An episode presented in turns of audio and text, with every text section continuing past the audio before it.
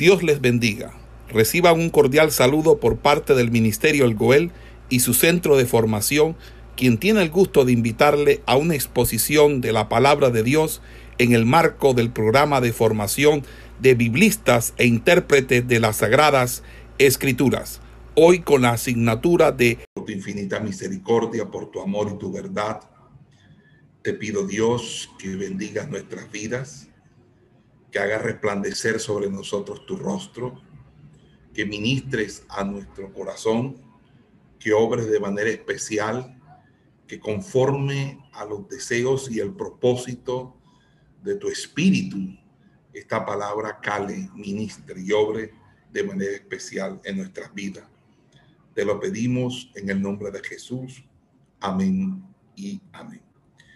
Muy buenos días, Dios les bendiga, mis amados hermanos vamos a tratar eh, con el tema de la familia vista en el libro de Proverbios eh, y eh, vamos a, tocar algunas consideraciones con respecto a la cabeza de la familia, los esposos y también algunos aspectos de la sociedad. Eh, el primer, lo primero que tendríamos que decir aquí es que en la sociedad patriarcal que refleja el libro de Proverbios, el padre es el cabeza de familia, el escalón más alto en lo que autoridad se refería, al igual que lo era el rey en la sociedad.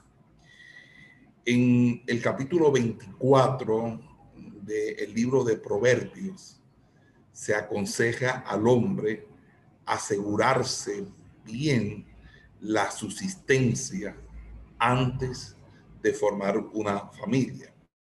Dice el texto hebreo, dispón en el exterior tu faena, prepárala en el campo.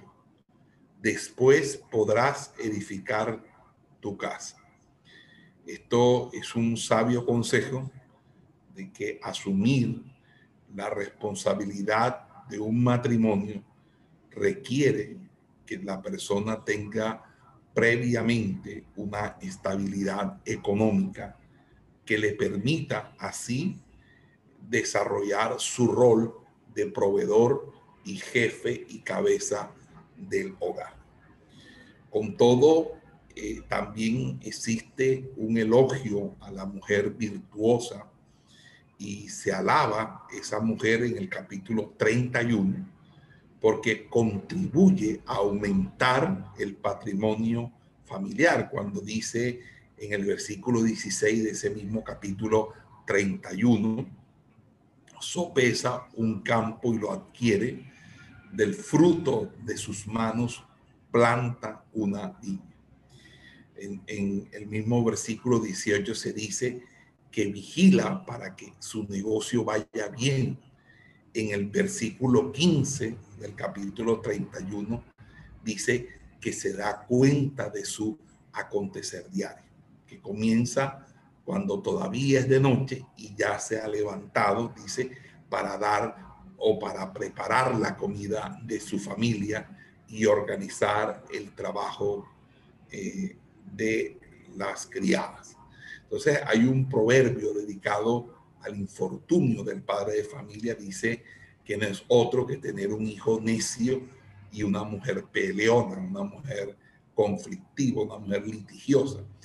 Desgracia para su padre el hijo necio y gotera que cae continuamente las disputas de mujeres. Está en Proverbios 19 con relación o, hablando de los esposos, la relación entre los esposos que se, que se recoge en el libro de Proverbios bascula entre el ideal y la constatación de la realidad eh, expresada a menudo con tintes eh, eh, patriarcales, ya que el punto de vista desde y para quien se habla es completamente masculino.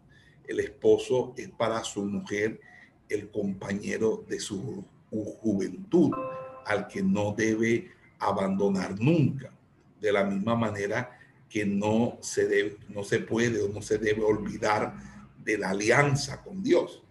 Ambos comparten la responsabilidad de la educación de los hijos. Al esposo se le recomienda también recrearse sexualmente con su esposa. Dice, alégrate con la mujer de tu juventud, como sierva de amores y graciosa gacela, sus pechos te satisfagan en todo momento y en su amor recréate siempre.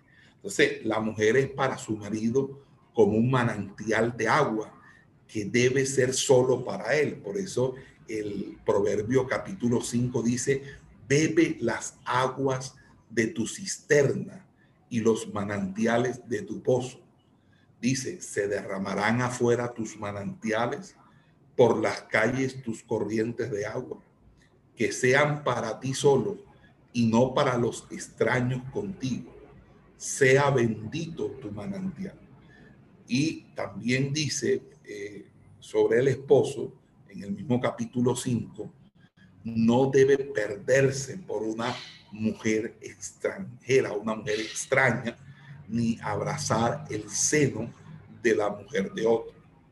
También se advierte al marido en distintas ocasiones de los, de los encantos de la mujer casada, de la mujer de su prójimo. Tratar con ella como jugar con fuego y las consecuencias son el castigo, los azotes, el deshonor y la afrenta. Dice que quien se junta con rameras perderá la fortuna. Y el que se adentra en casa de la mujer eh, extraña, ¿verdad? Se hunde con ella hacia la muerte porque sus caminos conducen a los muertos.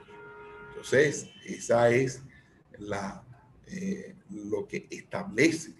También son abundantes los proverbios que reflejan las malas relaciones entre los esposos. Varios se centran en la figura de la mujer, eh, la mujer necia, la mujer quisquillosa, la mujer peleona. Dice que es mejor vivir en un rincón de la azotea que con una mujer peleona, ¿verdad? Es mejor vivir en tierra desierta que con mujer peleona e iracunda. También esa incesante, continua molestia que supone al, mujer, al marido, la mujer que le gusta la cantaleta, la disputa, también dice el libro de Proverbios, gotera continua en día de lluvia incesante. Así es la mujer de rencillas. O como gotera que cae continuamente son las disputas de la mujer. Y en otro aspecto, en, otro, en otros textos, lo que se va a poner de relieve es la imposibilidad de sujetar o contener a la mujer de peleas. Dice eh, la mujer cuando le gusta el problema, le gusta el bochinche, la pelea, dice el que trata de sujetarla, sujeta al viento y aceite en su mano derecha contiene. O sea, en pocas palabras, eh, es muy difícil de controlar una mujer con mal temperamento, una mujer que sea eh, bastante, eh, bastante eh, conflictiva, bastante, digamos nosotros, peleona, es la, la palabra común. Pero también habla del hombre iracundo, ¿verdad? habla de del hombre iracundo. Y habla también de cómo la ira es captada o aprendida cuando se, uno se entremete o se entromete con hombres que tienen ese mismo, esa misma conducta. Entonces, eh, de todas maneras, eh, lo que tenemos que destacar es que la mujer virtuosa, dice, es corona de su marido. Y antitéticamente, el libro de Proverbios va a decir, pero la desvergonzada, la necia, es como carcoma para los huesos. Dice también zarcillo de oro en hocico de puerco es la mujer hermosa carente de seso. Eso es lo que dice el texto hebreo. Bueno, dentro de la sociedad que nos describe el libro de Proverbios, el núcleo familiar guarda un papel muy crucial e importante. Y hay varios proverbios en los que se establece un paralelismo entre el padre y madre. Por ejemplo, cuando dice, escucha, hijo mío, la instrucción de tu padre y no desprecies la enseñanza de tu madre, en Proverbios 1.8. En Proverbios 6.20 dice, guarda, hijo mío, el mandamiento de tu padre y no desprecies la enseñanza de tu madre. En el capítulo 10, versículo 1 dice, hijo sabio alegra al padre, pero hijo necio es la tristeza de su madre. En Proverbios capítulo 15, versículo 20 dice, hijo sabio alegra al padre, hombre necio menosprecia a su madre. En Proverbios 19, 26 dice, quien maltrata al padre y ahuyenta a la madre, hijo que avergüenza y deshonra. En Proverbios 20:20, 20, al que maldice a su padre y a su madre, se le apagará la lámpara en medio de las tinieblas. En Proverbios capítulo 23, verso 22 dice, escucha a tu padre que te engendró y no menosprecies a tu madre cuando envejezca en Mateo, en, en Proverbio, capítulo 23, versículo 25, dice, alégrese tu padre y tu madre y regocíjese la que te engendró. En Proverbio 28, 24 dice, el que roba a su padre y a su madre y dice, no es malo, es compañero del destructor. Proverbios capítulo 30, versículo 11 dice, hay generación que a su padre maldice y a su madre no bendice.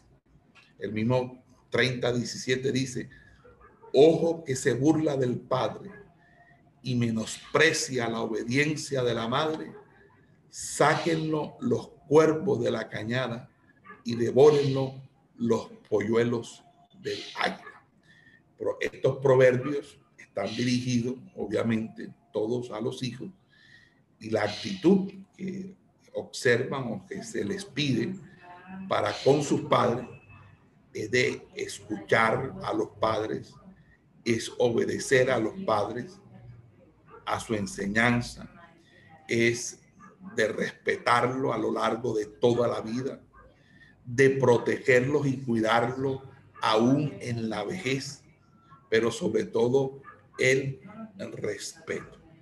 Es el respeto. Amén. En Proverbios 4.3 dice, porque también yo fui hijo de mi padre, tierno y singular a los ojos de mi madre. Es la expresión hebraica de Proverbios 4.3 en la versión esturgatense. En la versión Septuaginta, porque también yo fui hijo obediente a mi padre y querido a los ojos de mi madre.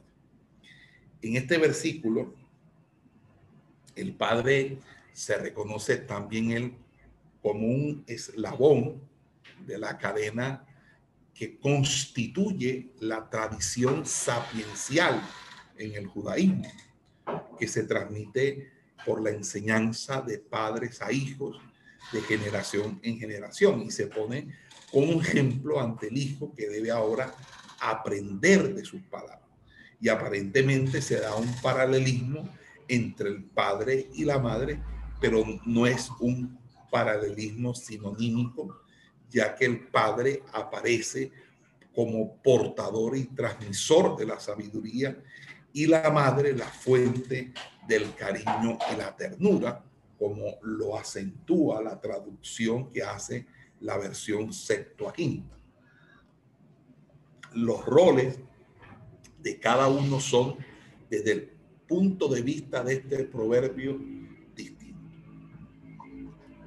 En el versículo siguiente, eh, la Septuaginta introduce una variación mínima sintáctica, pero que tiene una gran repercusión porque el singular pasa a ser plural y allí el sentido varía completamente. Porque en el texto hebreo, el texto masorético, dice, y me enseñaba y me decía, retenga tu corazón mis palabras, guarda mis mandamientos. Fíjese que ese y me enseñaba y me decía es singular porque está hablando desde el padre, no de la madre. Sin embargo, en la versión Septuaginta, lo singular cambia a plural. Y entonces los cuales me decían y enseñaban. Entonces ya ahí está hablando de que tanto padre como madre enseñaban que nuestra palabra se fije en tu corazón. Aunque cada uno, padre y madre, tenga su rol definitivo, sus características propias, su peculiar modo de educar a los hijos, como lo señala el versículo que acabamos de leer. De todas maneras, la transmisión de la sabiduría en la Septuaginta son tanto al padre como la madre, son responsabilidad de ambos padres, tanto de papá como de mamá. Y hay dos proverbios que vamos a encontrar en, el libro sapiencial que se refieren a la madre y es cuando dice la vara y la corrección dan sabiduría, pero muchacho consentido avergüenza a su madre. Eso está en Proverbios capítulo 29, versículo 15. En Proverbios 31 dice, dice, palabras de Lemuel, rey de Masá, con las que le instruyó su madre. Entonces, en los dos versículos anteriores están relacionados la figura materna y la educación del el hijo. También eh, hablando un poco de estos dos, dos, dos proverbios que anteponen eh, lo que es la comida frugal en hogar donde reina la paz, es decir, hablando del clima familiar, de la, de la atmósfera que se respira dentro del hogar. Entonces, dice allí que donde reina la paz y el amor, ¿verdad? Es mucho mejor que el banquete donde hay, eh, eh, por así decirlo, eh, grandes deleites, el banquete opíparo. Opíparo significa abundante, donde abunda la comida, donde hay una abundancia de manjares. Entonces, es mejor, como dice Proverbios 17, mejor es mendrugo seco con tranquilidad que casa llena de sacrificios de carne con peleas. O como dice también el texto, más vale ración de verduras con amor que voy cebado con rencor. O el que perturba su casa heredará bien. hablando también acerca de los propósitos de tener un buen clima familiar, cuando no hay un buen ambiente familiar. Ahora, de los abuelos que integraban el, núcleo familiar, también eh, se dice algo, dice corona de los ancianos, los hijos de los hijos y gloria de los hijos, sus padres. Entonces dice corona de los ancianos, los hijos de los hijos y gloria de los hijos, sus padres. También tenemos aquellos que de una manera u otra sirven como empleados domésticos. Eh, también hace referencia cada eh, el libro de Proverbios. Eh, dice, si no conviene al necio la comodidad, cuanto menos al sirviente dominar a los que mandan. Existe un orden social, al igual que hay otro natural, que Proverbios entiende que hay que respetar. Por eso dice que por tres cosas tiembla la tierra y la cuarta no puede soportar. Y la primera que enumera es precisamente por el siervo cuando llega a rey. Se advierte aquí que un sirviente inteligente puede llegar a señorear sobre el hijo deshonroso y compartir la herencia entre los hermanos, ¿verdad?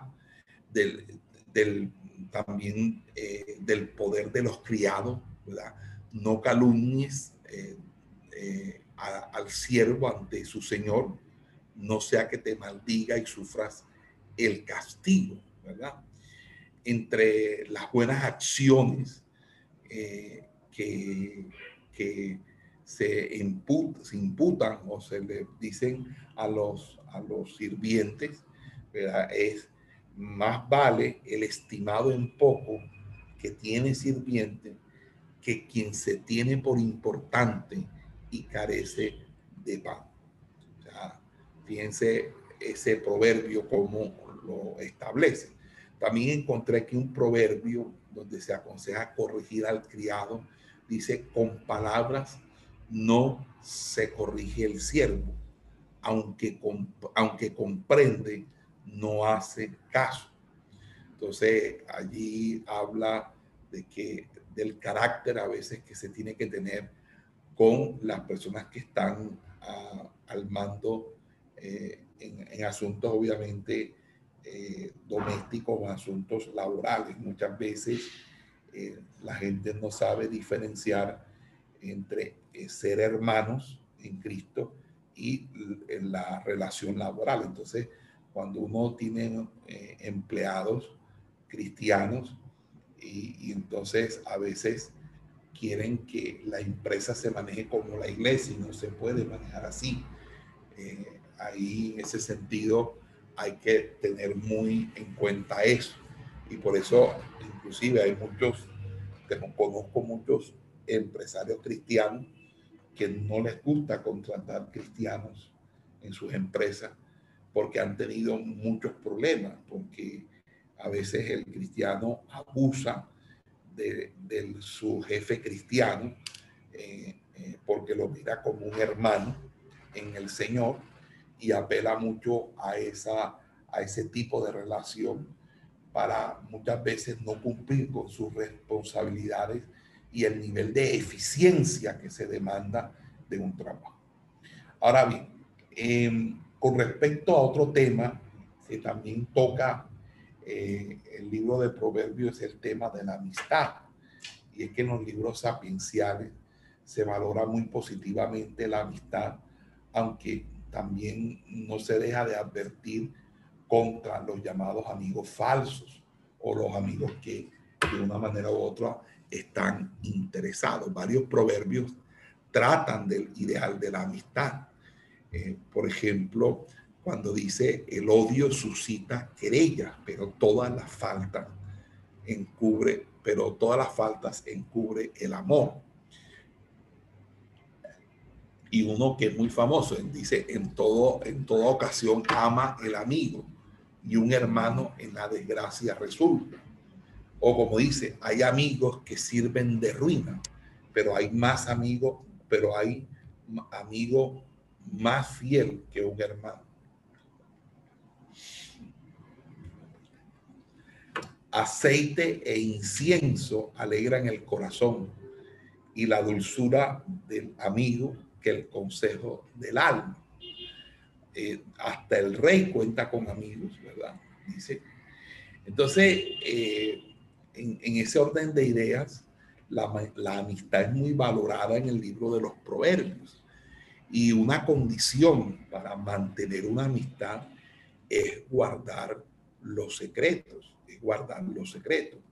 Dice, el que cubre la falta busca amistad, pero el que divulga el asunto aparta al amigo. Dice, porque los amigos se separan con los chismes y habladurías. Entonces, cuando eh, se reprende al amigo, se hace desde una actitud de honestidad y buscando el, bien del amigo. Entonces, eh, si yo sé algo y necesito corregir, yo voy y corrijo. No me pongo a hablar a espaldas, porque eso es no ser amigo, esa es falta de lealtad, es una deslealtad.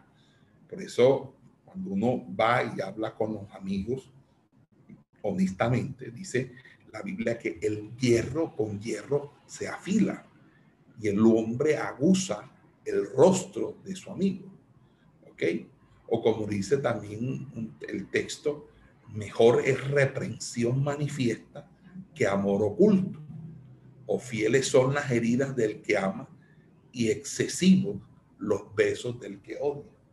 Porque es mejor, hermano, que la gente sea eh, este, eh, con uno eh, honesta y le diga las cosas de frente. Ahora bien, quien bien te quiere, te hará llorar.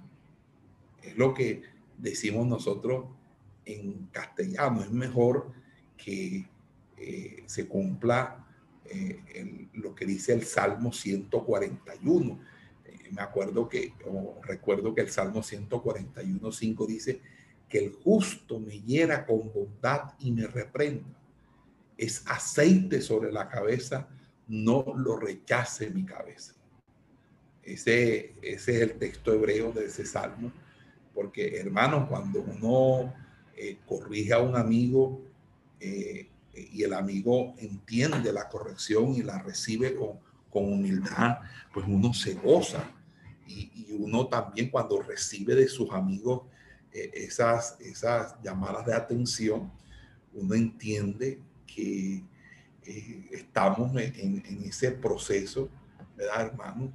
De, de, estar cada día con, con una amistad renovada, una amistad que se afianza con el tiempo, ¿verdad? Eso es importante.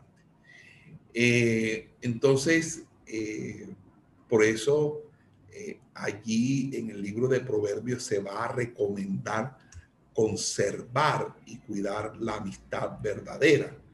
Dice a tu amigo y al amigo de tu padre no abandones. Dice a tu amigo y al amigo de tu padre no, no abandones. Ok.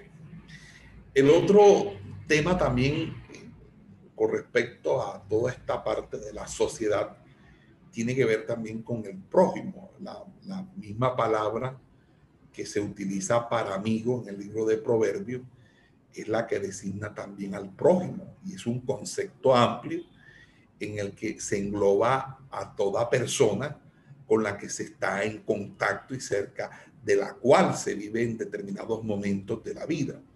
Eh, es un término opuesto a extranjero, ¿verdad? O a extraño. Entonces, en Proverbios se recogen los distintos significados desde el más originario, que indica familiaridad, amistad y cercanía, pasando por el que significa vecino, hasta el que es sinónimo de otro. Por ejemplo, en el capítulo 6 dice, Hijo mío, si saliste fiador por tu prójimo y estrechaste la mano con un extraño, dice, ahí está ahí el prójimo, el vecino, así como el amigo, se contraponen allí en tres proverbios al hermano que no se comporta como tal. Dice, mejor vecino cerca que hermano lejos. Es lo que va a decir Proverbios 27. Entonces, los sapienciales, en línea con la tradición bíblica, exigen un comportamiento justo que defienda los derechos del prójimo tal como lo pide Jehová. Acuérdate que la palabra dice, no darás falso testimonio contra tu prójimo. O como dice la misma eh, mandamiento, no codiciarás la casa de tu prójimo, no codiciarás la mujer de tu prójimo, ni su siervo, ni su sierva, ni su buey, tu asno, ni cosa alguna que sea de tu prójimo. También dice, no explotarás a tu prójimo, ni lo despojarás. O como también dice, maldito quien mate a escondidas a su prójimo. O como dice, amarás a tu prójimo como a ti mismo. Entonces, en, esa misma tradición de la Torah, en esa misma traducción eh, legal, en los sapienciales, se pide justicia para el prójimo. Eh, cuando dice, no trames mal contra tu prójimo, que habita confiadamente contigo. Asimismo, el que anda con la mujer de su prójimo dice, no quedará impune nadie que la toque, ¿verdad? O como también va a decir el libro de Proverbios, dice, quien menosprecia a su prójimo peca. Por eso nosotros no podemos menospreciar a nadie, hermano. Nosotros tenemos que ser de brazos abiertos con todas las personas, sin ningún tipo de prejuicio, sin ningún tipo de, eh, de discriminación, ¿verdad? Debemos amar a todos, amén, sin excepción alguna. El mismo libro de Proverbios diga, no digas a tu prójimo, anda, vuelve mañana, te, lo daré si hay contigo. Tienes para ayudar a tu, a tu prójimo, pero no la ayuda. Lo mandas para que no vuelva más. Entonces, eso es algo que no está bien. Otros proverbios dan algunos consejos eh, sobre la convivencia cotidiana. Por ejemplo, cuando dice, escatima tu pie de la casa del vecino, no sea que se arte de ti y te aborrezca. Es aquel que siempre está metido en la casa ajena y llega un momento en que la misma gente de la casa se aburre de tenerlo ahí, dice, este que no tiene casa, ¿no? Ok. El otro proverbio dice, al que bendice a su prójimo con grandes voces, cuando se levanta temprano por la mañana, por maldición se le contará. Eso está hablando de la adulación Dice, imagínese usted que alguien te empiece con grandes voces a gritar muchas cosas desde temprano por la mañana. Uno dice, wow, dice, por maldición se le contará. Entonces, el proverbio, que es un manual práctico para moverse por la vida, afirma que no es de sentido común tratar mal al vecino, a aquella persona que vive al lado, que vive cerca a nosotros. Por eso dice, quien menosprecia a su prójimo carece de entendimiento. Así es el hombre que engaña a su prójimo y dice, ¿acaso no estaba bromeando? Mire hermano, mucho cuidado con las bromas. Las bromas. Nosotros muchas veces hacemos bromas y esas bromas son pesadas. Y esas bromas, bromas muchas veces son artificios que hacemos para darle a las personas cosas que no nos atrevemos a decirle de frente. Entonces tenemos que tener mucho cuidado con las bromas. Entre los hijos de Dios no deben haber ese tipo de bromas, bromas ni juegos de manos, ni nada de esas cosas mundanas. Nosotros tenemos que tener mucho cuidado con las bromas, porque la persona cuando engaña al prójimo y luego dice, no, no, no estaba bromeando, no, no, no es mentira, es mentira. O sea, eso esa es una falta de seriedad, es una falta de respeto y una falta de, de madurez. Eso no significa que uno tenga que estar aburrido, amargado con una cara de cañón, una cara de, revólver. No, eso lo único que significa, hermano, es que uno tiene que ser respetuoso. Nosotros podemos eh, reírnos de comentarios jocosos, de comentarios muy inteligentes que apelan a, ciertas a, esferas de la vida, de nuestra vida y de la vida eh, de los demás, pero en ningún momento, mis amados hermanos, debemos hacer bromas pesadas, bromas pesadas, bromas que las personas se sientan ofendidas o que puedan constituir un verdadero bullying dentro de la misma iglesia. El otro tema también que vamos a encontrar en el libro de, de, Proverbios es el tema relacionado con el pobre.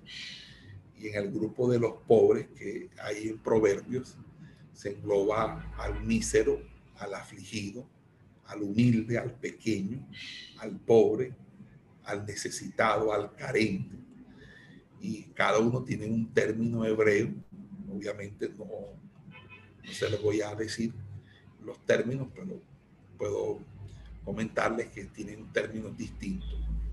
Y en un sentido amplio se podría denominar así a todo el que carece de plenos derechos en Israel o también se encuentra en una situación de desprotección como es el caso del extranjero, el huérfano y la viuda. Entonces, es una constante en la literatura bíblica la revelación de Jehová como protector de extranjeros, huérfanos y viudas. Acuérdense lo que decía Jehová en el libro de Deuteronomio. Dice, no pervertirás el derecho del extranjero ni del huérfano, ni tomarás en prenda la ropa de la viuda, ¿cierto? Eh, o, esa norma que dice que cuando sigues tu, tu mies en tu campo y olvides en el campo una gavilla, no regresarás para recogerla, será para el forastero, para el huérfano, para la viuda, para que Jehová tu Dios te bendiga. Entonces, esos textos son muy claves para entender, obviamente, lo que el pasaje bíblico eh, establece, como también cuando dice, maldito el que pervierta el derecho del extranjero, del huérfano y de la viuda. O cuando dice, él hace justicia al huérfano y a la viuda y muestra su amor al extranjero dándole pan y vestido.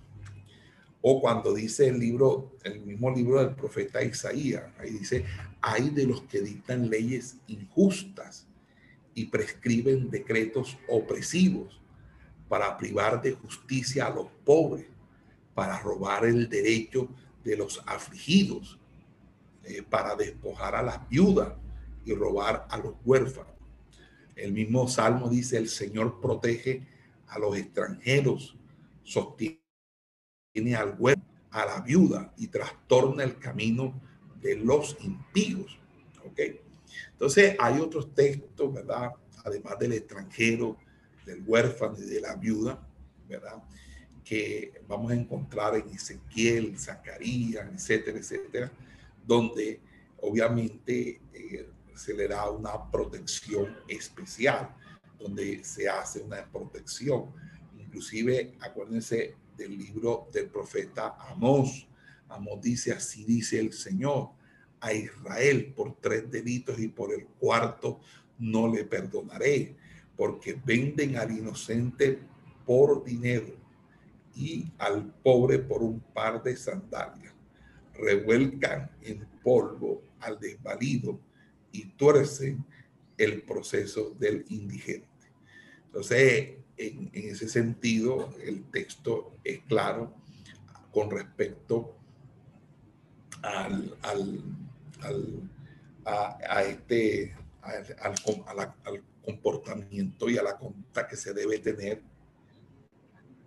y a la protección que le debemos dar a las personas eh, que, están, eh, que están desfavorecidas o que están en una total desamparo. Eh, allí hay una palabra una palabra que, que se, se da para el mísero, para el infeliz. Y el infeliz es con el mísero es con frecuencia víctima de la opresión, eh, ¿verdad? De la opresión social. Cuando dice, no robes al pobre porque es pobre, ni oprimas al mísero en las puertas. ¿Ok? Entonces, eh, pareciera que las palabras eh, estuvieran eh, con que se da el término humilde y, mísero o infeliz fueran o estuvieran emparentadas etimológicamente porque comparten una misma raíz y esa raíz al nosotros traducirla eh, habla o hace referencia a aquel que está agobiado, aquel que está deprimido. Entonces, no robes al pobre porque es pobre, ni oprimas al que está agobiado, ¿verdad? Ni oprimas al agobiado en las puertas, ni oprimas al deprimido en las puertas. Entonces, allí eh, eh, encontramos que los los que eh, los términos que aparecen en los sapienciales para hacer referencia a los pobres, a, los pequeños, eh, son raros. Por ejemplo, en Proverbios 16, 19 hay algo que dice, mejor abajar el espíritu con los humildes que repartir botín con los soberbios. Es mejor eh, bajar el espíritu con los humildes que repartir botín con los soberbios, aquellos a los que eh, Jehová da su gracia. Entonces, estos, estos son los míseros, los afligidos, los oprimidos, los deprimidos por la miseria, por situaciones personales, por, desgracias. Entonces, en ese sentido, eh, se asocia mucho con la, con la, virtud de la humildad. Eh, y la humildad en el libro de Proverbios aparece en paralelo con el temor de eh, Jehová. Entonces, en ese sentido, este, hay, una, hay una gran similitud entre uno y otro concepto. Ahora, hablando aquí, el libro eh, de Proverbios dice que los pobres sufren el olvido hasta de sus amigos.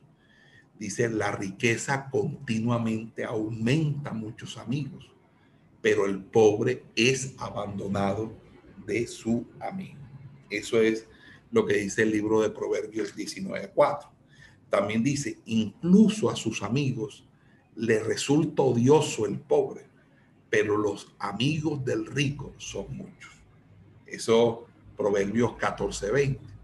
O también dice Proverbios 19, 7, dice, todos los hermanos del pobre le odian, cuanto más sus amigos se alejan de él.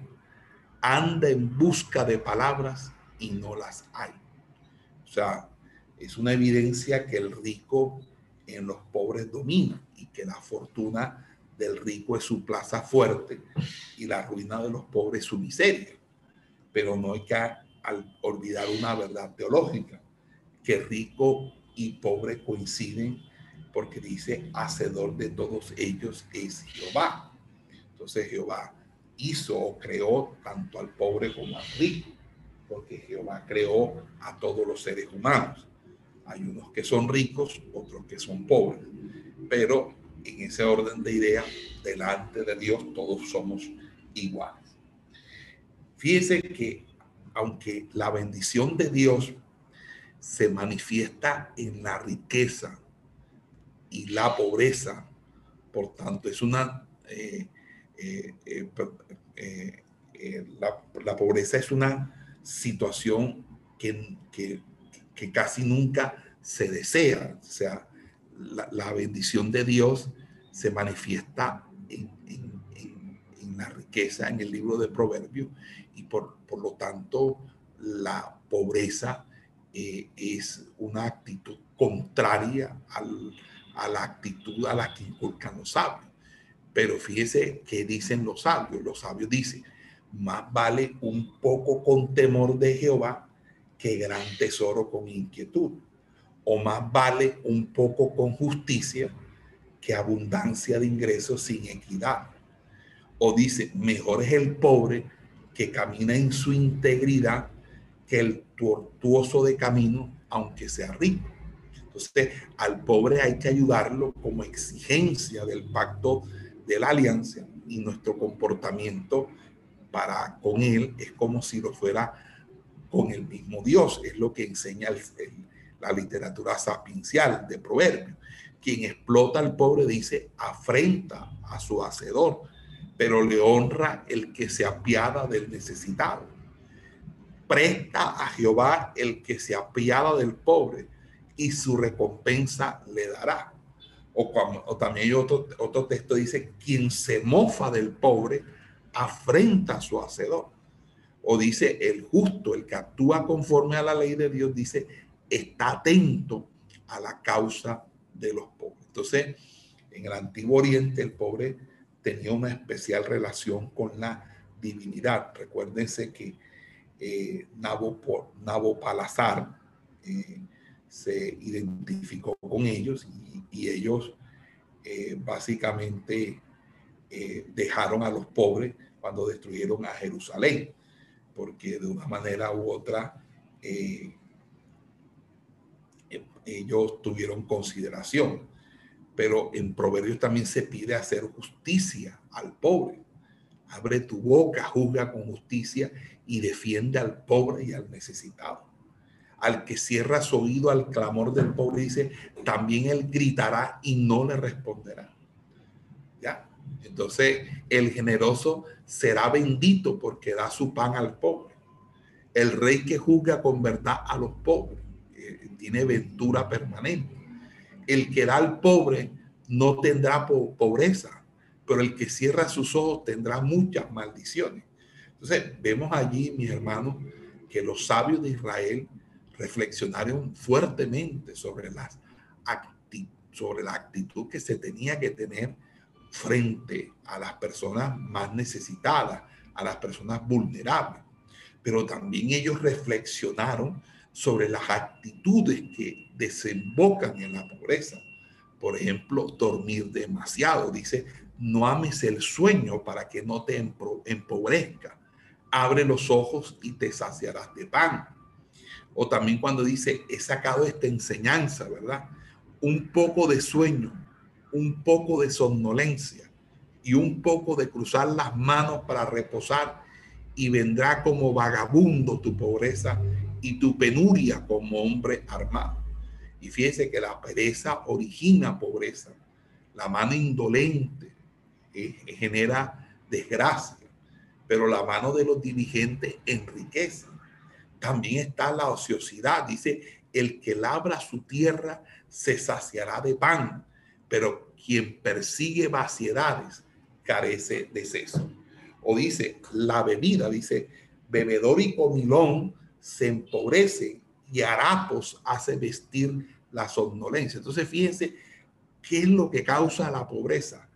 Primero, la pereza el dormir demasiado, la ociosidad, el alcoholismo, la bebida. Hermano, aquí si la gente dejara de beber y lo que bebiera lo ahorrara, este país fuera rico. Aquí se gasta mucho dinero, la gente gasta mucho dinero en el alcohol, en mucho alcohol. ¿Ok? También se gasta en los placer, el lujo. Dice, hombre necesitado el que ama el placer. Y el que ama el vino y el perfume no se enriquecerá. Hay mucha vanidad. Hay gente, hermano, que se gasta. Hay gente, hermano, que hipoteca sus casas para darle a la, a, la hija un quinceañero. Hay gente que que no vive con, con, con, con, modestia con lo que gana, sino que gasta más de lo que gana, más de lo que le entra. Eso es lo que tiene pobre a la gente. Las habladurías, dice, en toda labor hay ganancia, pero palabras vacías, ¿verdad? Solo pobreza. ¿Ok? También dice que la riqueza hecha deprisa se desvanecerá, pero el que junta poco a poco, dice, la multiplica. Dice también, los proyectos del diligente solo conducen a ganancia, pero todo apresurado dice que conduce a la indigencia. Entonces, fíjese cómo eh, ahí hay unos parámetros de actitudes que desembocan en la pobreza y que son corregidas, que son eh, descritas vehementemente por el libro de los proverbios. También, obviamente, vamos a encontrar la contraposición entre rico y pobre. Frecuente en, proverbios, dice, a Jehová hay que honrarlo con nuestra riqueza. Dice, da gloria a Jehová con tu riqueza. Y aunque la riqueza es una bendición de Dios, son varios los proverbios que expresan en un contexto teológico la diferencia hacia la pobreza y la riqueza. Por ejemplo, cuando el proverbista dice, ni pobreza ni riqueza merece, dame para comer solo el pan necesario. No sea que me sacie y te niegue y diga, ¿quién es Jehová? No sea que venido a pobre robe y profane el nombre de Dios. Es decir, se habla ahí de un desapego por los bienes materiales, entendidos como tentación, como cuando dice, no te afanes por enriquecerte, desde tu sabiduría desiste, o la censura del que vive ansioso por acumular el dinero de prisa. Dice, el que se apresura a enriquecerse no quedará libre de culpa gloria sea dadas al Señor. Vamos a, terminar aquí, mis amados hermanos, y eh, hablar sobre la educación, como el libro de Proverbios habla de la educación, de la instrucción familiar, sobre todo el rol del hijo, de las actitudes necesarias para el aprendizaje que vamos a mirar las advertencias, los castigos. Y obviamente, pues vamos a tocar estos temas para dar cierre a todo el desarrollo temático que le hemos venido dando a, nuestro a nuestro Esperamos que este estudio haya sido de bendición para su vida y ministerio. A Dios sea la gloria. Este es el Ministerio El Goel vidas transformadas para cumplir el propósito de Dios.